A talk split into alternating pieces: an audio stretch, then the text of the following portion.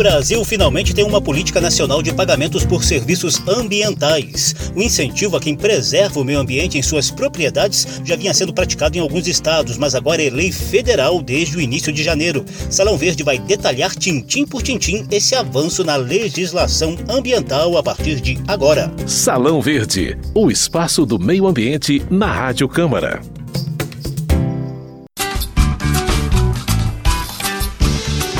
Ideia de compensar monetariamente quem preserva o meio ambiente já circula há muito tempo no Congresso Nacional. A intenção sempre foi oferecer alternativas à tendência legislativa de apenas punir quem destrói os ecossistemas. Um dos primeiros projetos de lei de pagamento a quem conserva a natureza foi apresentado em 2007 pelo deputado Anselmo de Jesus, do PT de Rondônia, com base em experiências bem-sucedidas na Costa Rica, país da América Central, que utilizou esse instrumento para reverter a tendência de destruição das florestas e impulsionar o desenvolvimento sustentável o texto de Anselmo de Jesus não chegou a ser votado.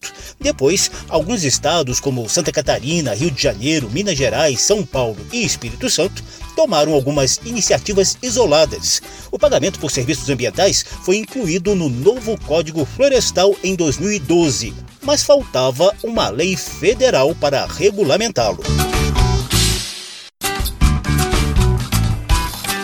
2015, os deputados Rubens Bueno, do Cidadania do Paraná, e Arnaldo Jordi, do Cidadania do Pará, elaboraram outra proposta mais abrangente que, após várias modificações na Câmara e no Senado, se transformou na lei que criou a Política Nacional de Pagamentos por Serviços Ambientais, em vigor desde 13 de janeiro.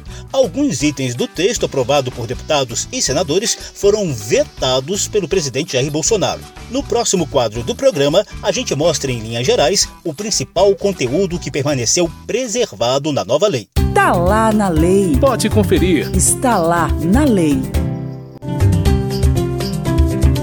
A Lei Federal 14.119 de 2021 traz objetivos, diretrizes e meios para se colocar em prática a Política Nacional de Pagamentos por Serviços Ambientais. O foco está nas ações de manutenção, recuperação e melhoria da cobertura vegetal em áreas prioritárias para a conservação. A lei também traz ferramentas para o combate à fragmentação do habitat natural de fauna e flora e para a preservação dos corredores de biodiversidade e conservação dos recursos hídricos. A lei lista sete modalidades de pagamento ou recompensa, entre elas dinheiro vivo, certificados, títulos monetários e prestação de melhorias sociais na comunidade que preserva o meio ambiente. A forma de pagamento deve ser previamente acertada em forma de contrato entre o pagador e o provedor de serviços ambientais. Entende-se como pagador qualquer órgão público, organização da sociedade civil, empresa ou pessoa física que queira pagar por uma atividade individual ou coletiva que preserve nossas florestas, recursos hídricos e o ar que respiramos. Já o provedor de serviços ambientais é justamente esse benfeitor da natureza, que pode ser pessoa física, grupo familiar, comunidade ou empresa. Aliás, o texto diz que comunidades tradicionais, povos indígenas, agricultores familiares e empreendedores familiares rurais têm prioridade para o recebimento desses pagamentos. Os serviços ambientais prestados podem ser submetidos à validação ou certificação por entidade técnico-científica independente. A Política Nacional de Pagamentos por Serviços Ambientais está a cargo do Ministério do Meio Ambiente. Está lá na lei. Pode conferir. Está lá na lei. Chegou a hora então de detalhar os principais pontos dessa lei. A gente vai contar com a ajuda de especialistas e parlamentares que participaram ativamente da elaboração e discussão do texto original durante a tramitação na Câmara dos Deputados. Salão Verde. Logo de cara, o relator da proposta original na Câmara, deputado Arnaldo Jardim, do Cidadania de São Paulo, esclarece o princípio básico da nova lei. O pagamento por serviços ambientais é uma forma de valorizar as ações voltadas à preservação ambiental. O princípio do PSA é reconhecer iniciativas individuais ou coletivas que favoreçam a manutenção, a recuperação ou a melhoria dos serviços ecossistemas por meio de remuneração financeira ou outra forma de recompensa. Jardim continua com a palavra para explicar o que significa na prática o conceito de pagamento por serviços ambientais. A política nacional introduz o conceito de estímulo e indução para que a questão ambiental possa ser promovida, premiada. E isso é importante naquilo que é um desafio que une a todos nós, que é buscar estabelecer e fortalecer instrumentos que permitam a transição do país para uma economia de baixo carbono, para a economia verde. Para podermos entrar no sentido do provedor recebedor, um conceito que se soma ao conceito de poluidor pagador.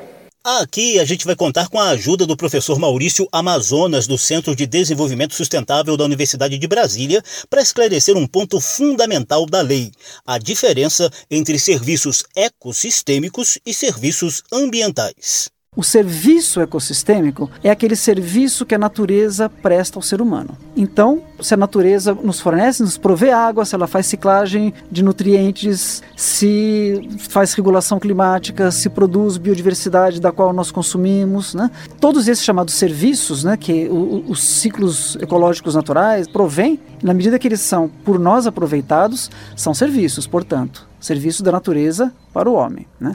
Já o serviço ambiental, ele não é outra coisa senão o inverso. O serviço ambiental é o serviço que o homem presta à natureza.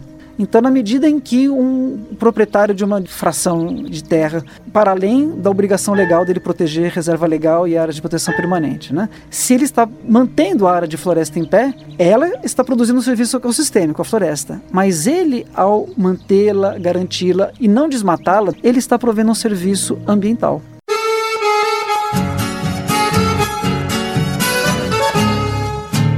Pois então, a nova lei prevê que esse benfeitor da natureza será remunerado pelo serviço ambiental que presta à natureza e à sociedade em geral.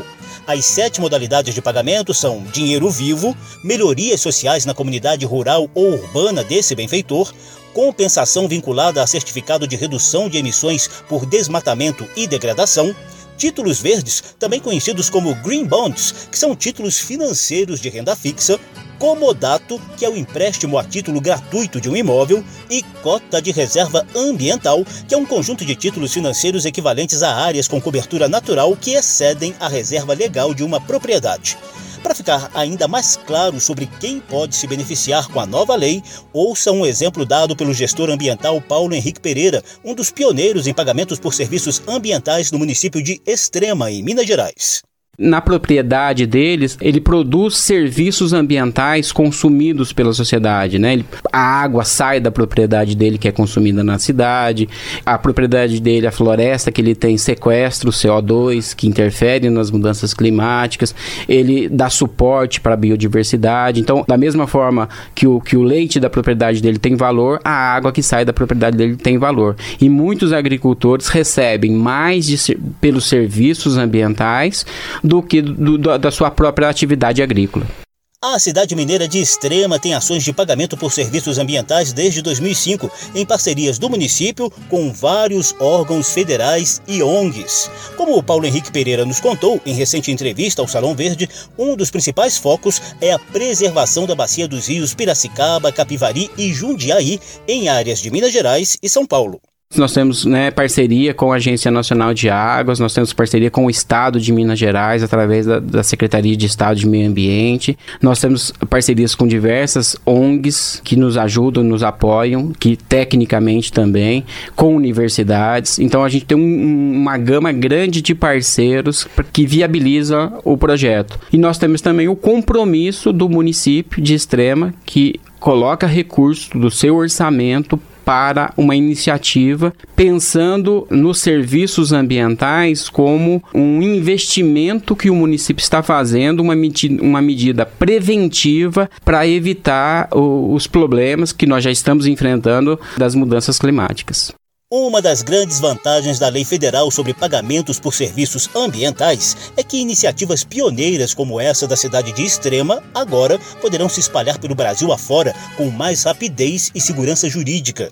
E para que tudo isso saia do papel e funcione efetivamente, a nova lei criou o Programa Federal de Pagamento por Serviços Ambientais, coordenado pelo Ministério do Meio Ambiente em parceria com cooperativas, associações civis e outras organizações que permitam intensificar e acelerar os benefícios ecossistêmicos. Esse programa tem sete ações prioritárias, como nos conta o deputado Arnaldo Jardim. conservação e recuperação da vegetação nativa, da vida silvestre e do ambiente natural em áreas rurais, notadamente aquelas de elevada diversidade biológica, de importância para a formatação de corredores de biodiversidade ou reconhecidas como prioritárias para a conservação da biodiversidade, assim definidas pelos órgãos do CISNAMA. 2. Conservação de remanescentes vegetais em áreas urbanas e periurbanas de importância para a manutenção e a melhoria da qualidade do ar, dos recursos hídricos e do bem-estar da população e para a formação de corredores ecológicos. Terceira, conservação e melhoria da quantidade e da qualidade da água, especialmente em bacias hidrográficas com cobertura vegetal crítica, importantes para o abastecimento humano e a desessentação animal ou com áreas sujeitas a risco de desastre. Quarta, conservação de paisagens de grande beleza cênica. Quinta, recuperação e recomposição da cobertura vegetal nativa de áreas degradadas por meio de plantio de espécies nativas ou por sistema agroflorestal. Sexta, manejo sustentável de sistemas agrícolas, agroflorestais e agro-silvopastoris, que contribuam para a captura e retenção de carbono e conservação do solo, da água e da biodiversidade.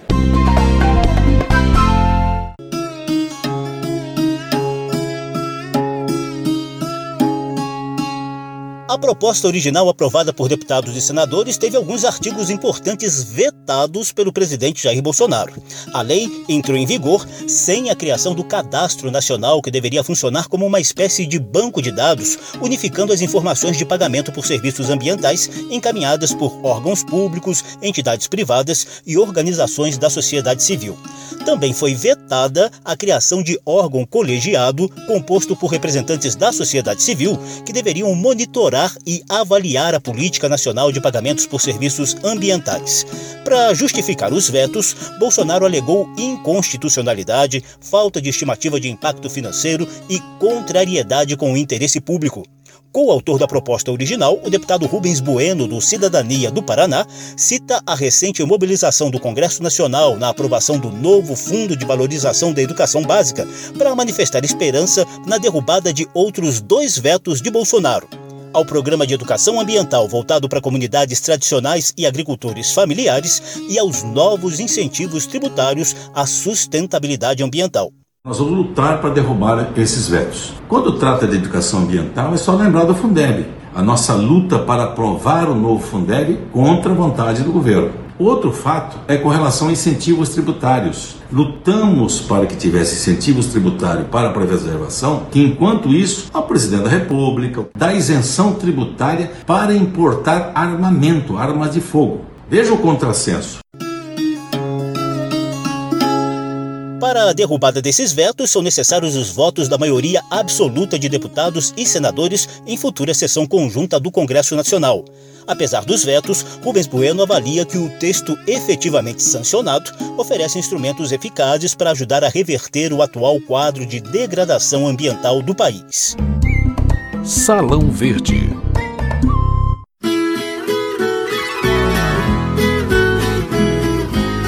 Chegamos à reta final desse programa que detalha a Lei Federal sobre Pagamentos por Serviços Ambientais, em vigor desde 13 de janeiro. Como a gente falou lá no início, esse tema tramitava no Congresso Nacional desde 2007.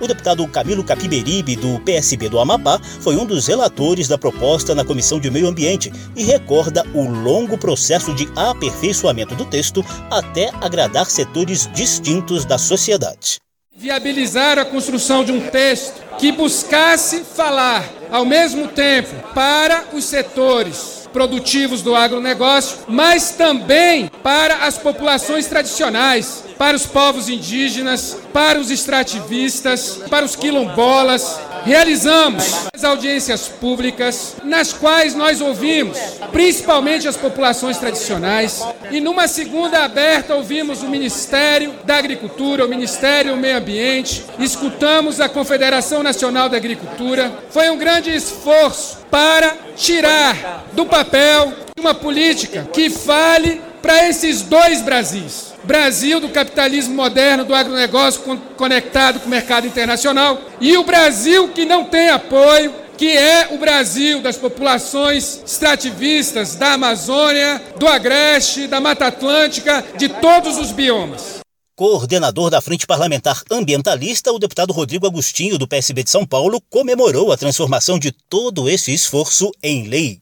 É uma das matérias ambientais mais relevantes do país, uma das matérias mais importantes para a década. O Brasil perdeu ano passado um milhão de hectares de florestas. Essa proposta, ela justamente coíbe o desmatamento em áreas privadas. É uma das matérias mais relevantes do ponto de vista ambiental. Foi pactuado com o agro. Dizer que não dá mais para o Brasil perder um milhão e duzentos mil hectares de floresta por ano. O líder do Partido Verde, deputado Henrico Mizazzi, de São Paulo, foi na mesma linha é, fazendo eco à informação que nos trouxe o deputado Rodrigo Agostinho, de que no ano passado um milhão de hectares de floresta foram desmatados no Brasil. E é certo que um desses mecanismos é punir quem desmata, mas nós não podemos abrir mão de um mecanismo inteligente de incentivar aqueles que conservam, preservam e recuperam o meio ambiente. Vice-líder do governo e integrante da Frente Parlamentar da Agropecuária, o deputado Giovanni Cherini, do PL do Rio Grande do Sul, também se manifestou favoravelmente à nova lei falo em nome da vice-liderança do governo, é muito favorável a esse projeto. Nós somos a favor ao desenvolvimento e à agricultura que produz, que gera renda, que gera riqueza. E a coordenadora da Frente Parlamentar em Defesa dos Povos Indígenas, deputada Joênia Wapchana, da Rede de Roraima, ressalta os aspectos positivos esperados para as comunidades tradicionais e para a sociedade em geral medidas para avançar tanto na responsabilidade do próprio país, como a questão ambiental, conservação da biodiversidade, como a própria meta do, do objetivo do milênio, de reconhecer que existe já uma, uma experiência acumulada, até mesmo dos próprios povos indígenas, que já vêm fazendo esses serviços ambientais e de nenhuma forma são é, incluídos como estratégia ou até mesmo para pagamento de serviços ambientais. Salão Verde detalhou a lei que criou a Política Nacional de Pagamento por Serviços Ambientais, em vigor desde o início de janeiro. O programa teve produção de Lucélia Cristina, edição e apresentação de José Carlos Oliveira. Se você quiser conferir de novo essa e outras edições do programa, basta visitar a página da Rádio Câmara na internet e nas redes sociais e procurar por Salão Verde. O programa também está disponível em podcast. Obrigadíssimo pela atenção. Tchau. Salão Verde, o espaço do meio ambiente na Rádio Câmara.